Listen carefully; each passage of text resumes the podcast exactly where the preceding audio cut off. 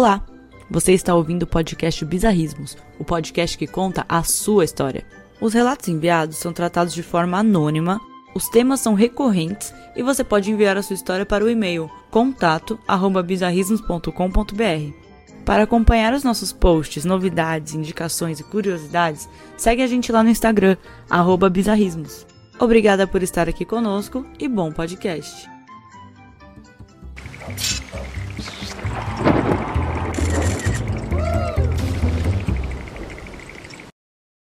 Bom dia, bizarros!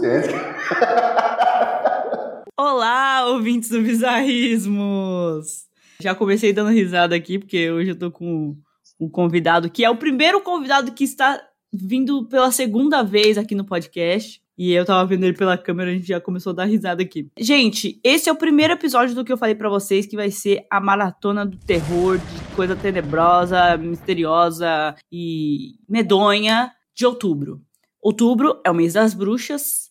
Eu e até o meu convidado tá aqui comigo. Crescemos muito fãs de Halloween, filme de terror. A gente ia lá na, na locadora pegar filme, enfim. Nada mais justo do que ele estar aqui comigo hoje. E hoje a gente vai falar do quê? Maldições de filmes de terror, que não é nada mais nada menos do que o backstage bizarro que aconteceu nas maiores produções de as maiores, né? Sim, as maiores e mais conhecidas produções de filmes de terror desde o século passado. Agora eu vou apresentar meu convidado novamente. O cara já tá, já tá craque aqui de fazer podcast, já tá recorrente aí na, nas participações. Então, se tem coisa bizarra, ele está aqui conosco. Senhoras e senhores, com vocês, Kader Osman! Aê, gente, voltei!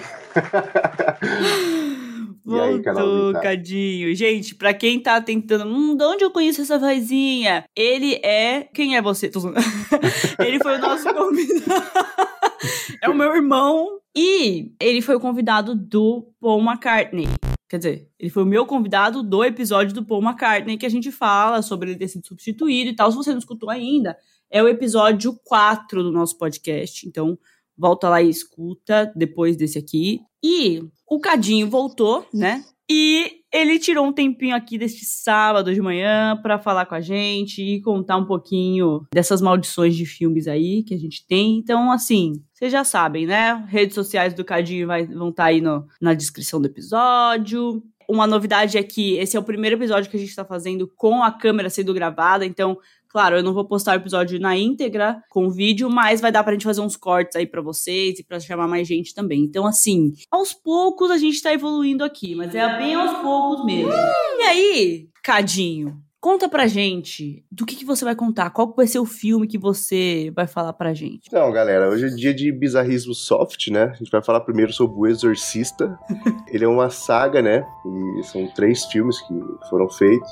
O Longa, ele assombrou o sono de muitas pessoas. E ele é uma adaptação do romance do William Peter Blatty, que foi publicado originalmente dois anos antes do filme. Então foi ali em 71 o ator se inspirou no Exorcismo Real de Robert Mayhem, que aconteceu em 1949. Já começa, gente, tudo que envolve história real não pode ser coisa boa, mano. O cara pega um exorcismo real e fala assim: não vou lucrar com isso. Eu tinha um cara lá com a besta enjaulada dentro dele e eu vou fazer um romance sobre isso, mano. Tenso no mínimo tenso. Se eu fosse atriz, eu ia preferir trabalhar com filmes que não são inspirados em histórias reais.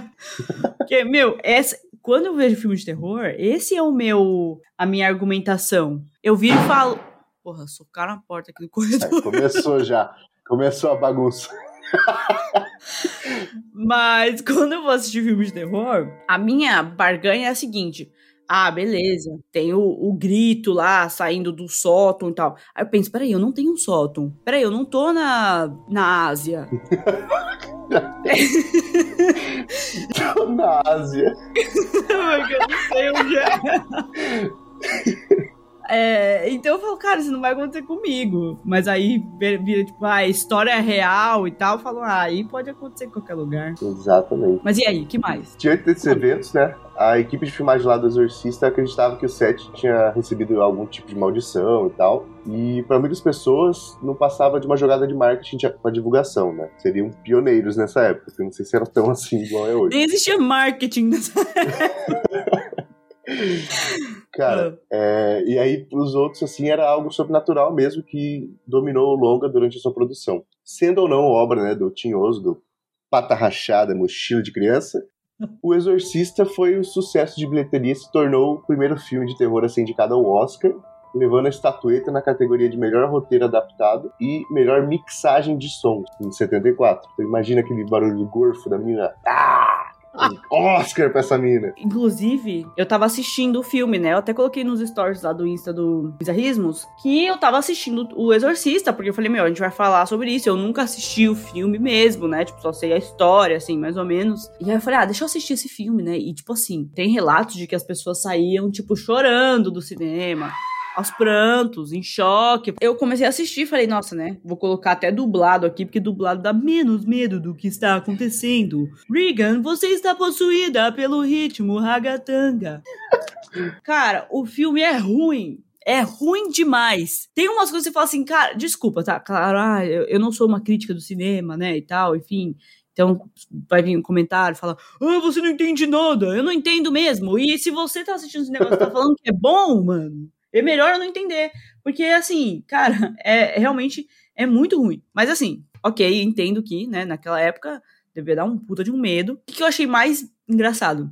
Quem assistiu Todo Mundo em Pânico, que lá em casa, gente, a gente é formado e graduado em Todo Mundo em Pânico.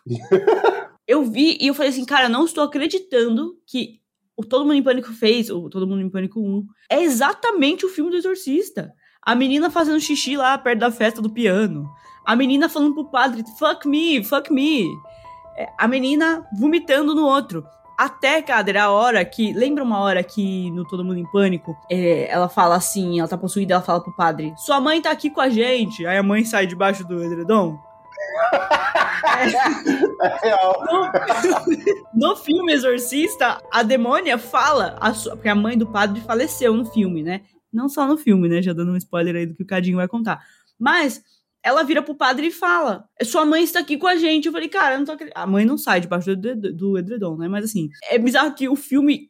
Se você tem medo do Exorcista, assiste Todo Mundo em Pânico 1, que você vai ver perfeitamente o plot da, do primeiro Exorcista. Mas para aquela época era tão assustador, né? Que o pessoal da produção chamou um padre jesuíta para abençoar o set. Então deu certo pra caramba, vocês vão ver.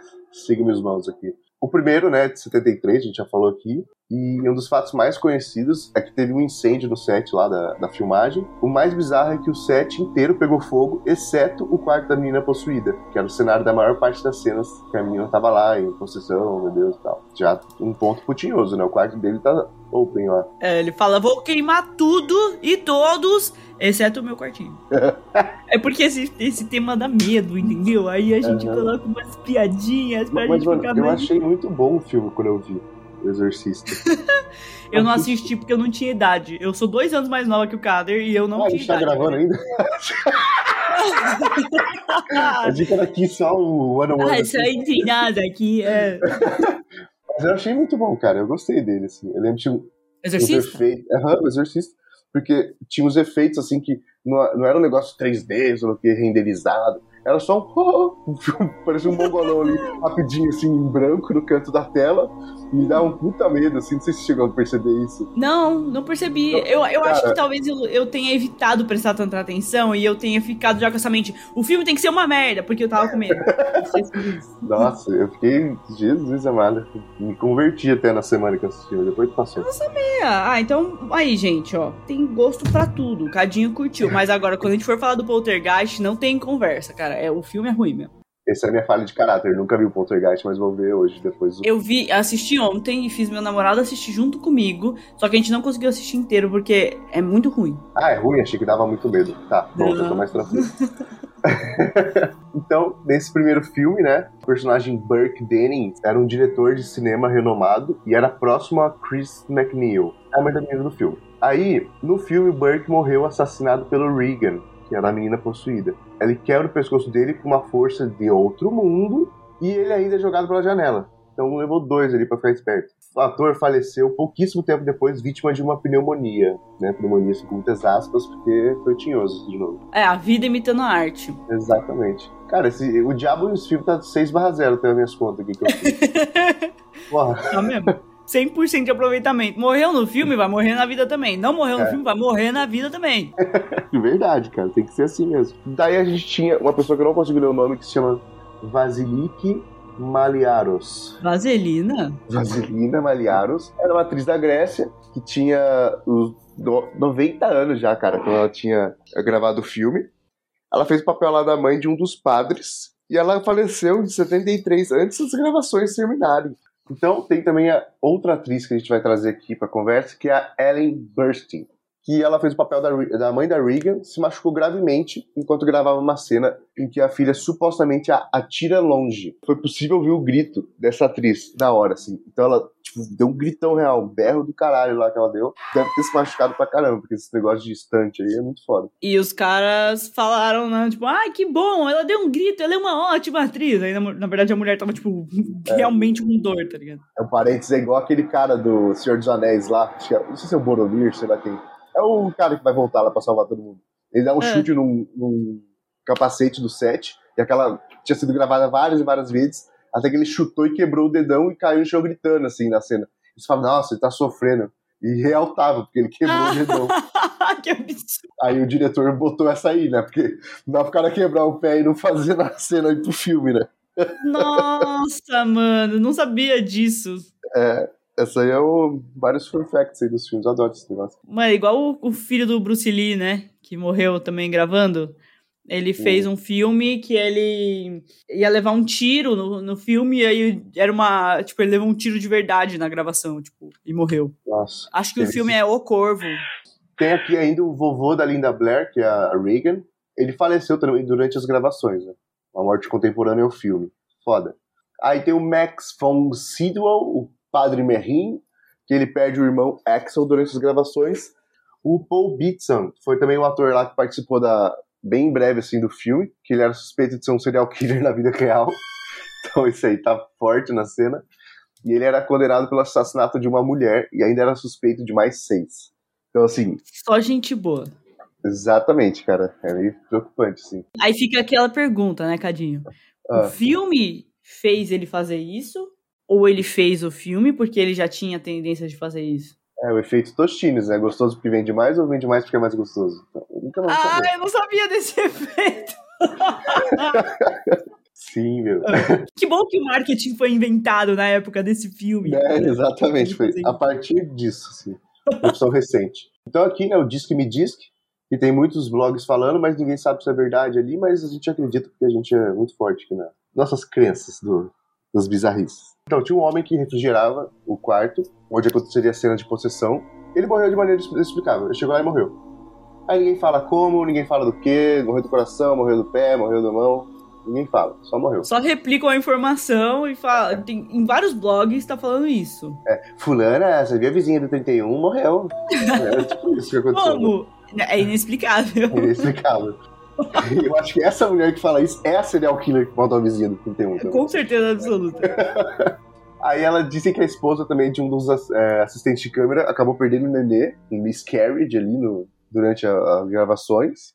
Dois carpinteiros acabaram se machucando também no set. Um perdeu o polegar e o outro perdeu o dedão. Morreu também um vigia noturno no set foi morto a tiros durante a madrugada. Aí eu acho É. mais tenso, né, cara? Violência urbana forte ali. A violência urbana não tem a ver com o Satanás, mas o Satanás levou mérito por isso. Eu achei que você ia falar, mas Satanás tem a ver com a violência urbana. Também. Muito bem colocado. Troca o VHS aí, põe o VHS do Exorcista 2, o herege. Eu adoro. Imagina a, a voz daquele cara assim. O Exorcista 2, o herege, Álamo. Perfeito. Mano, perfeito. É exatamente assim, mano. Eu vou, vou cortar essa parte do áudio e vou vender pra eles. Falar assim, ó, não precisa gravar essa. Já tá gravado aqui, eu quero os direitos. Passa meu pix lá pra eles depois que eu queria ser renderizado. Nesse segundo filme de 77, tá quase acabando a União Soviética, hein, pessoal? Tá ali no meio do, do caminho. Ele teve um novo diretor, que é o John Burman, E esse cara, tipo, pegou umas infecções, assim, respiratórias enquanto dirigiu o filme. Depois ele ficou, tipo, em torno de um mês de cama. Depois disso ele tentou vazar, porque ele já sabia das histórias dos outros filmes, mas ia sofrer processo e teve que ficar pra morrer no set lá. Ele não morreu, mas assim, ele ficou bem doente. O cara chegou e já foi contaminado, mano, pela zica do filme. Sim, morreu da pneumonia do outro cara lá. Que ele tinha, sabe? Tá tudo full cara circle aqui. Que foi arremessado pela Reagan, que na dúvida ela arremessou todo mundo também, né? E aí a gente dá um salto quântico em que já tinha caído o muro de Berlim, mas não tinha acabado a União Soviética. Vamos pra 1990 no Exorcista Eu 3. adoro as referências históricas.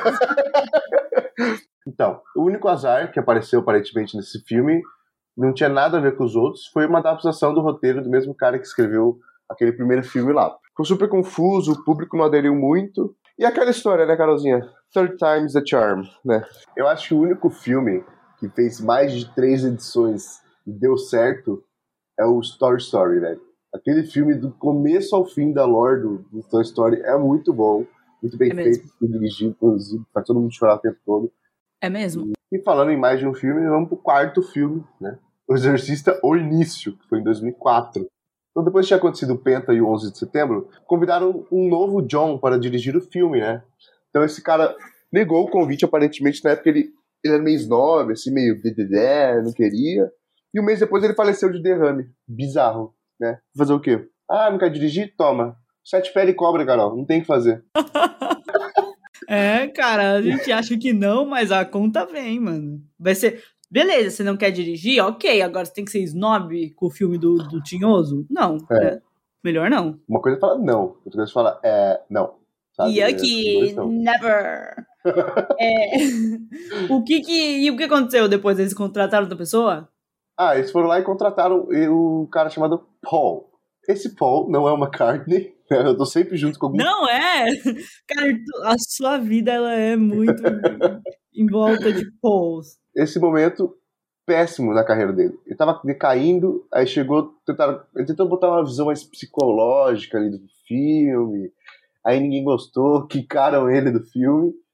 E daí virou mais um fracasso pra vida do cara. Acho que esse cara precisa urgentemente fazer um acompanhamento psicológico ao invés de botar psicologia nos filmes de terror. Ah, e aí? Aí eles contrataram um outro diretor que era o Rennie. E esse já tinha chegado blindão lá no set lá. Disse que já ia conhecia, já acreditava na maldição da saga. Chegou na humildade, né, mano? Chegou Chegou na humilde, humildade, falou assim: Tinhoso, Tinhoso, calma, calma. Ó, antes de você me matar ou me dar um derrame ou um, sei lá, eu acredito no trabalho que você está desenvolvendo nessa série, mas eu também preciso desenvolver um. Então, eu respeito você e espero que você me respeite. Aí eles começaram né, a contar músicos pra fazer trilha sonora.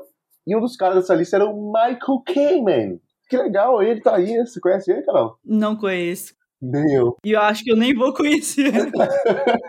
E esse Michael Kamen acabou falecendo de ataque cardíaco fulminante. Ele mesmo tinha trabalhado na banda Metallica alguns anos antes, que era uma banda né, que fez sucesso porque vendeu sua alma ao capeta, segundo fontes. Quem mais, cara, vendeu alma ao capeta, assim, do Brasil, assim? Eu já vi o Temer ser possuído, então não sei se vale.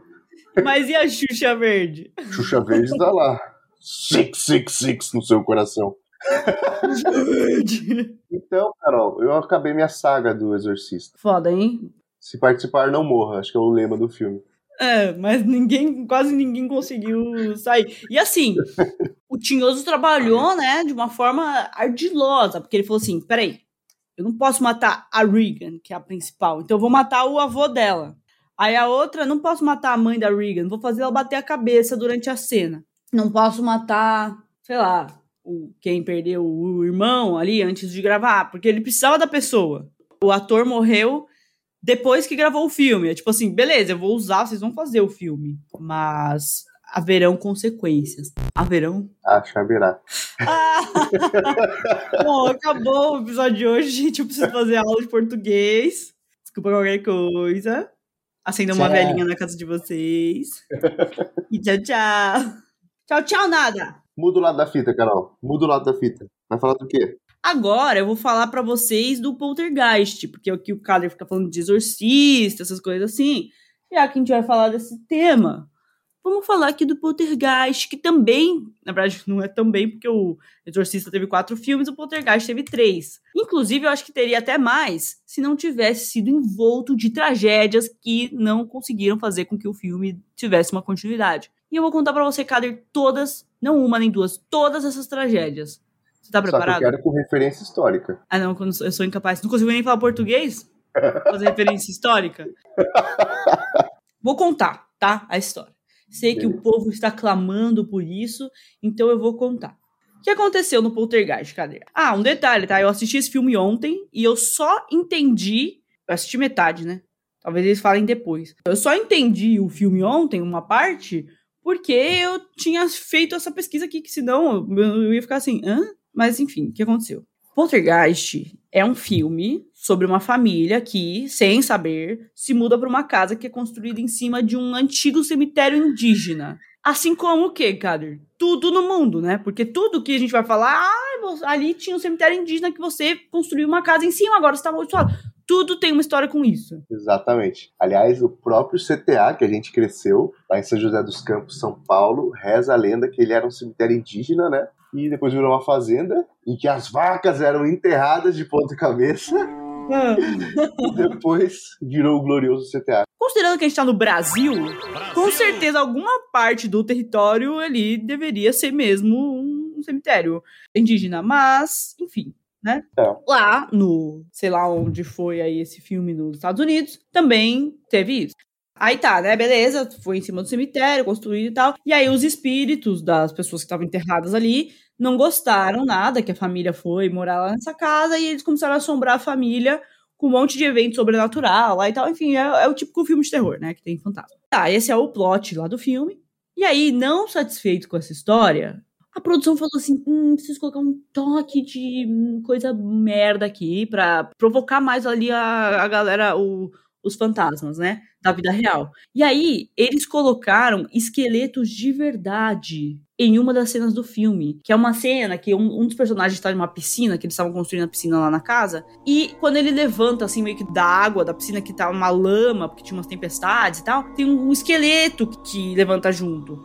E na época a produção falou assim, cara, era muito caro produzir um esqueleto. Então a gente ia nos laboratórios, pegava um esqueleto lá de alguém que já morreu, não vai usar mais, e pronto, fazia o meu filme. Só que, mano, você acha que a pessoa, se, se existe esse negócio de alma, de não, a pessoa fica puta pra caralho. Porra, você tá pegando meu, meu esqueleto pra você fazer aí o, esse seu filmeco? Não pode. Mas enfim, eu fico pensando no ator, né? Ou atriz, eu não sei quem é. Imagina você sabendo que você tá fazendo uma cena com um esqueleto de verdade. É, assim, no contexto de filme não, não agrega nada, eu acho. Só uma bagunça. Igual o Jared Leto mandando rato pros outros no, no Coringa lá. Eu não sabia disso. É, ele mandava rato, um monte de coisa assim pros caras no set, pra tentar dar deixar aquele, ah, eu sou perturbado porque eu sou coronga. Mano, nada a ver. Ai, mano, que podrão, Sim. podrão. Enfim, tem coisa que é podre. Aí tá, Kader, o que acontece no primeiro filme? No primeiro filme, a família tinha uma filha adolescente lá, Dana. Essa personagem foi interpretada pela Dominique Dunne. É, era uma atriz que tinha lá seus 22, 23 anos. Ela era super promissora na época, tava ascendendo na carreira. Só que o filme é de 82. E em 82 mesmo, ela foi assassinada pelo namorado dela. No mesmo ano, então, que ia lançar o filme. Tipo, ela gravou e foi assassinada. No filme, ela faz um papel de, tipo, ter uns 16 anos. E na vida real, ela tinha lá seus 22, 23. E esse namorado era, tipo, um maluco. Tipo, eles tiveram um, um namoro super curto e tal. Só que ele era super abusivo. Ele chegou a bater nela algumas vezes e tal. Eles terminaram. Aí, sei lá, tipo, terminaram em setembro. Aí, em outubro, ele apareceu na casa dela. Eles começaram a conversar na varanda ali, se desentenderam. E aí ele enforcou ela até um amigo dela chegar e ver a cena e tal. E aí ela foi levada pro hospital. Só que ela ficou, tipo, vivendo por aparelhos, assim, por um tempo. E aí falaram, não, morte cerebral, infelizmente não dá pra salvar, então ela faleceu. Primeiro filme, uma das principais ali, né, da família, já era. Tragédia. Tragédia, tragédia. E aí, no segundo filme, o que aconteceu? O enredo ali era bem parecido com o primeiro filme, né? Todo mundo que sobreviveu tava ali, né, nos protagonistas. E aí, nesse filme, a família vai lá e fala: Puta, deu errado aqui na primeira casa, eu vou me mudar para outra casa e tal, deixar o passado no passado. E é isso. E aí, nesse filme, tem um padre, que é interpretado. Que é interpretado por Julian Beck. Calma aí. É, é, não é esse Beck que vocês estão pensando. Aí o Julian, o que aconteceu com ele? Ele faleceu aos 60 anos, super novo ainda. Um pouquinho depois das gravações do filme e tal, vítima de um câncer no intestino. Falam que ele já tinha esse câncer antes, mas assim, gravou o filme e morreu. Já era. Tinha, nesse segundo filme, um rapaz que inter interpretou um. Eu tô, eu tô com dificuldade para falar a palavra interpretou. Toda hora eu tô. Interpretou um xamã. E não é o xamã, tá, gente? O cantor, trapper, sei lá que que, que, qual é o gênero aqui do Brasil, tá? É o xamã, que é um, um sacerdote lá, que tem contato com o mundo espiritual e tal, tem uma capacidade de profecias e cura, enfim, que era o Will Sampson. E esse cara, ele desempenhava a mesma função, né, de xamã na vida real. Então ele foi convidado para a vida imita arte. Você vai ser, você é xamã? Beleza, vai ser xamã no meu filme. E aí, de novo, a produção pegando coisa real e botando no filme, né?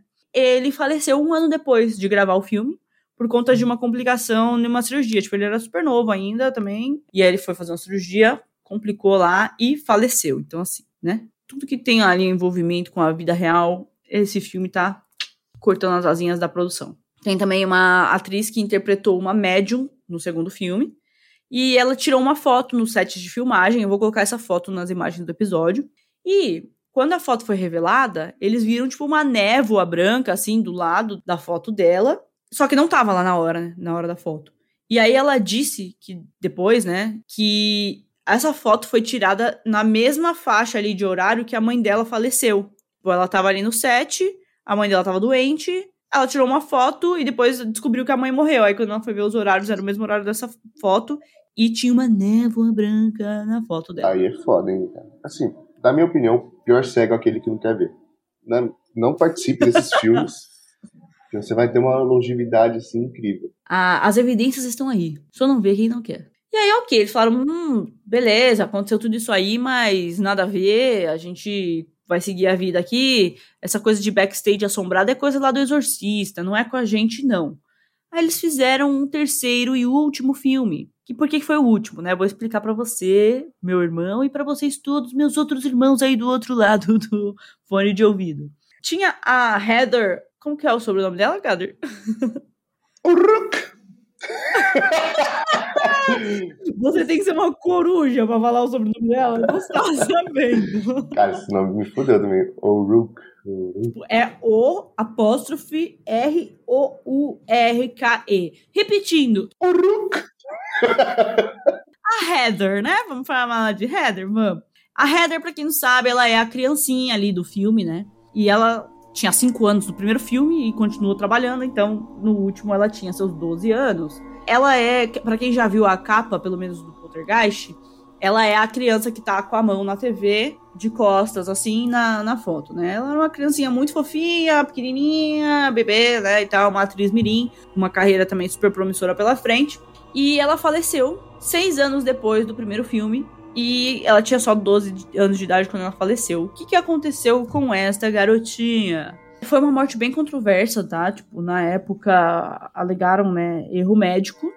Por quê? Falam que em 1987 ela aparentemente contraiu giardíase depois de consumir água do poço da família dela. Essa informação, ela é um pouco, tipo, tem fontes que citam, tem fontes que não, então, enfim, não sei se ela é totalmente relevante para essa história do que aconteceu com ela, mas falam desse diagnóstico inicial. Logo depois disso, ela foi diagnosticada com a doença de Crohn, que é uma doença crônica onde há inflamação gastrointestinal e os sintomas são diarreia, cólica, febre e às vezes sangramento. Eu estou falando desse jeito porque eu copiei essa informação do Google. Mas a gente está falando com um aluno de medicina aqui. E ele pode ter se deparado com essa doença de Crohn ao longo da, da vida acadêmica dele. Se deparou? Sim, tinha um colega de turma que ele tinha. Sério? Uhum. E ele vivia uma vida normal, assim? Sim, ele tinha que fazer um, alguns, algumas medicações, assim, de tempo em tempo, assim. Deixava ele meio mal, mas ele vivia normal, tipo, puta de um aluno, diretor de liga, monitor. Um abraço para você, meu amigo. então, o que aconteceu? Durante a gravação de todo o terceiro filme, ela passou tomando medicação para controlar essa doença. Só que na verdade ela não tinha essa doença, porque foi um diagnóstico dado erroneamente.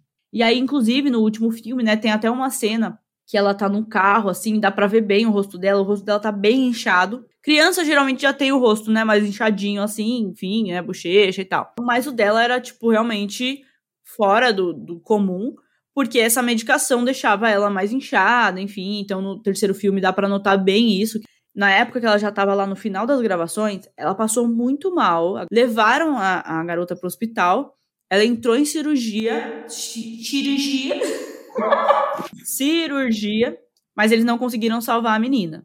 Inclusive, na última cena que supostamente ela aparece lá no, no terceiro filme, é, ela aparece no colo da mãe dela, de costas, assim, com a cabeça no ombro da mãe, tipo, virada para trás. E não era ela, já era uma dublê, porque a menina acabou falecendo antes de fazer essa cena final. Caralho, meu Deus do céu. Então, mano, só que aí o que aconteceu? Falaram, mano, beleza. Tava tratando a doença de Crohn, não era isso que aconteceu. Na autópsia, eles viram que, na real, ela tava com uma obstrução intestinal chamada de estenose congênita. Não sei se você já ouviu falar, Cadinho. Uhum. Que é uma diminuição na parte final ali do seu estômago, enfim. E aí, era bem mais simples, tipo, essa obstrução intestinal era bem mais simples de resolver com uma cirurgia, enfim, que é a doença de Crohn, que é, né, enfim, é, como fala? Doença crônica. Isso, crônica. Que aí não, não tinha cura, enfim, é, eles estavam tratando ela para essa doença que ela não tinha, e se eles soubessem, tipo, ah, na verdade o diagnóstico é uma obstrução intestinal, eles já tinham conseguido ajudar a menininha bem mais rápido e ela estaria aí vivendo uma longa vida, enfim, ou não, não sei.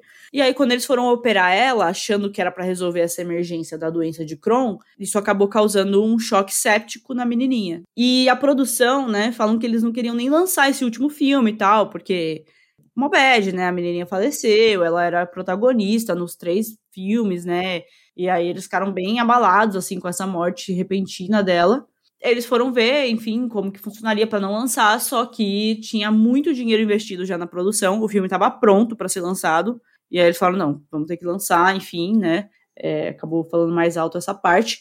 Só que aí nos créditos, eles dedicaram o filme à garotinha, e aí nunca mais fizeram o filme, tipo, é, não fizeram o 4, enfim, acabou por aí. Então, esse é outro filme que é famoso por ser envolto em tragédias off-screen, né? Fora da, das gravações e fora do plot do filme real. Chocante, né, Cadinho? Eu acho que tá perturbador o suficiente já. Mas acho que tem mais coisa, hein, Carol? tem, tem, tem. Mas eu deixei pro final, gente, só pra gente citar rapidamente, porque não tem tantas evidências no filme A Profecia, né? Que a gente vai falar. O que, que aconteceu na profecia, Cadinho? Então, Carols, a profecia de 76 Alguma data histórica ou podemos ir? Eu vou ter que pesquisar no Google. Quase no segundo choque do petróleo aqui. Isso mesmo! É esse mesmo. Nossa, tava na ponta da língua. Ah, cara, sempre tá choques. Falando em profecias, então, tem uma famosa que diz que os filmes que lidam com esses temas envolvendo diabo, sete patas, o quê? Sete patas, ó. Pata rachada, sete pés. Juntei e fiz um megazord aqui do capeta esses filmes estão todos amaldiçoados por lidarem com esses temas, né? Uhum. E essa tal de A Profecia não foi uma exceção à regra instaurada pelos blogs, né? Então, assim, antes mesmo. A ditadura dos blogs. A ditadura dos blogs, caramba. Antes mesmo, né, dessa filmagem ter oficialmente começado, já aconteceu umas bizarrices aí que a gente vai tratar agora. Assim, teve um dos caras que era o protagonista do filme, o Gregory Peck, ele tinha um filho que se suicidou pouco tempo antes dele embarcar para Londres para gravar o filme. Já começou com tragédia, né, mano? É, começou tenso. E aí teve esse, o Peck, né, quando ele tava a caminho da Inglaterra para gravar, o avião que ele tava foi atingido por um raio, assim, ó, tchau. Aí eu falei, meu Deus, o Relâmpago Marquinhos passou ali. O Relâmpago Marquinhos. Também aqui uma experiência parecida que ocorreu com o produtor chama Mace Neufeld. Seu avião estava em Los Angeles, para Londres também foi eletrocutado. Ainda bem que não dá nada, porque estamos numa gaiola de Faraday, né, Carol? Então... Só conhecimento aqui, cara. Esse é o cara mais culto que eu já trouxe nesse podcast. não, não sou não. É, sim. Você já viu as pessoas que eu trouxe, que eu trouxe aqui? Então, assim, né? Basicamente, tava todo mundo ou sendo eletrocutado, ou é isso mesmo. Tipo, o, o Tinhoso tava assim: não é pra ir pra Londres. Aí eles falaram: eu vou. Eu vou. Me, me segure se puder, mas eu vou. Então, esse diretor do filme ficou hospedado num hotel em Londres e alguns terroristas foram justo nesse hotel plantar uma bomba que acabou não sucedendo, né, o, tendo sucesso esse ataque. E aí, por pouco, ele escapou de um segundo atentado que aconteceu num restaurante que ele ia todo dia, num certo horário, mas aí ele chegou um dia mais tarde, assim, e aí ele não pegou o atentado né? O atentado não pegou ele, não entendi direito como é que ficou essa parte da sorte dele, né? Nossa, mano, cara, mas também ele tem que falar, trazer para ele também, né? O, acho que eu estou zicado, vou voltar para Los Angeles. e aí, esse filme, cara, tem assim uma cena famosa que é num zoológico. Para gravar, contrataram um adestrador, né? Um dia depois de ele ter comparecido no set para né, ver os animais, lidar com as questões lá do treinamento, da cena, o adestrador foi atracado por um tigre e morreu. então, assim, não se metam com filme de terror. Mano, sim, coisas inexplicáveis vão acontecer. Ah, não, do nada, dois aviões com a produção, os dois foram atingidos por raio. Aí, o diretor vai pro hotel, o hotel é vítima de terrorismo. Aí, ele vai pra um restaurante, o restaurante é atacado por terroristas. O adestrador é mexe uhum. com o animal todo dia, morre porque um tigre atacou. Tipo, mano. Restaurante acertado por um raio, o tigre dá um raio no adestrador, tá todo mundo levando raio até. Todo mundo ali envolvido. e assim, dois meses depois que estreou o filme, né, no 6 do 6 de 76, tem três 6 aqui, né, Carol, pelo que eu pude contar. Tem.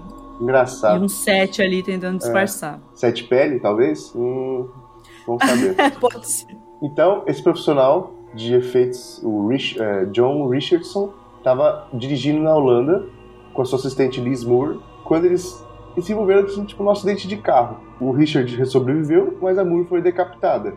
Carol, alô Paul McCartney, né? É mesmo, galera. Tava ali, não foi na Inglaterra, mas estava perto. Galera, quem assistiu o episódio do Paul McCartney da teoria lembrou instantaneamente, não é não? Uhum. Acidente de carro com decapitação. Não tem como. Foda. É o Paul McCartney. Só que se chamava Liz Moore. É a mesma pessoa. É o codinome do, do sósia. Tinha uma placa nos arredores do acidente que estava escrito Omen 66,6 km. Omen, em inglês, pode ser uma profecia, né? Que é também o título original desse filme.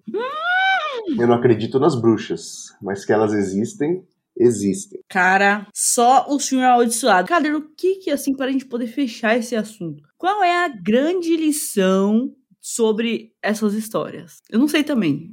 O que você falar, eu vou concordar. A minha grande lição é: se você for se candidatar a esse filme, use um nome falso pro capeta não te achar. Pode ser. Não vá para Londres de avião, não ande de carro na Holanda, não tenha avós, filhos, irmãos. não tenha familiares. Não tenha familiares. É, galera, é, tem que ser corajoso para gravar esses negócios, porque se ficar muito próximo, né? Beleza, a gente aqui é conspiracionista, a gente gosta de acreditar ali no, né, numas teorias, mas assim, no geral, tipo, você já fica, né, inserido ali. Eu li uma vez, né, que o nosso cérebro, ele não, principalmente pro ator, né, atriz, ator, ele não consegue diferenciar que você não está passando pela situação de verdade, né? Tipo, você sabe que você está atuando, mas o cérebro ele entende as emoções, então ele entende como medo, ele entende como sofrimento, luto, perda, enfim. E aí, já por si só, você atuar já é uma coisa que você tem que fazer um trabalho psicológico em conjunto, porque senão vai acontecer esses negócios, né, de, do Coringa lá, tipo, você começa a se perder ali dentro do trabalho que você tem que fazer para se transformar no personagem, né? Então, uhum. isso já é bizarro. Aí imagina a menina que teve que se transformar no tinhoso para ficar cuspindo nas pessoas, vomitando, fazendo xixi numa sala. Você, né, deve mexer ali com a, com a, com a pessoa. Tirando as teorias, você já tá muito envolvido, inserido em uma história medonha, né? Uma coisa tenebrosa ali, já é uma energia negativa, estranha. E aí, além disso, tem o tinhoso lá tentando avisar: não mexe com quem tá quieto. é foda. Cara, teve, tem aquele filme chamado The Shining lá, que é com Jack Nicholson que ele uhum. quebra a porta com o machado, assim, sabe? E que fica falando. É, Here's Johnny. Tal. É, Here's Johnny. Uhum. Aí, essa menina que contracenou com ele ficou muito traumatizada depois desse filme, porque ela se sentia, tipo, perseguida pra caralho o tempo todo, assim, tipo... Caramba, não é, sabia então, disso. Eu não, não, sei se teve alguma coisa do, do set, assim, tipo, dele ficar zoando ela, alguma coisa assim, mas, uhum. mano, bizarro, assim, tipo, zoadaço. Ah, outra cena legal, deixou a menina aterrorizada, foi no, no o Batman Cavaleiro das Trevas lá, que o, é o Heath Ledger, o Coringa ainda. Uhum. E ele tem uma cena lá quando. A primeira vez que aquela menina ia ver o, o Coringa na, na vida. Ela nunca tinha visto, assim.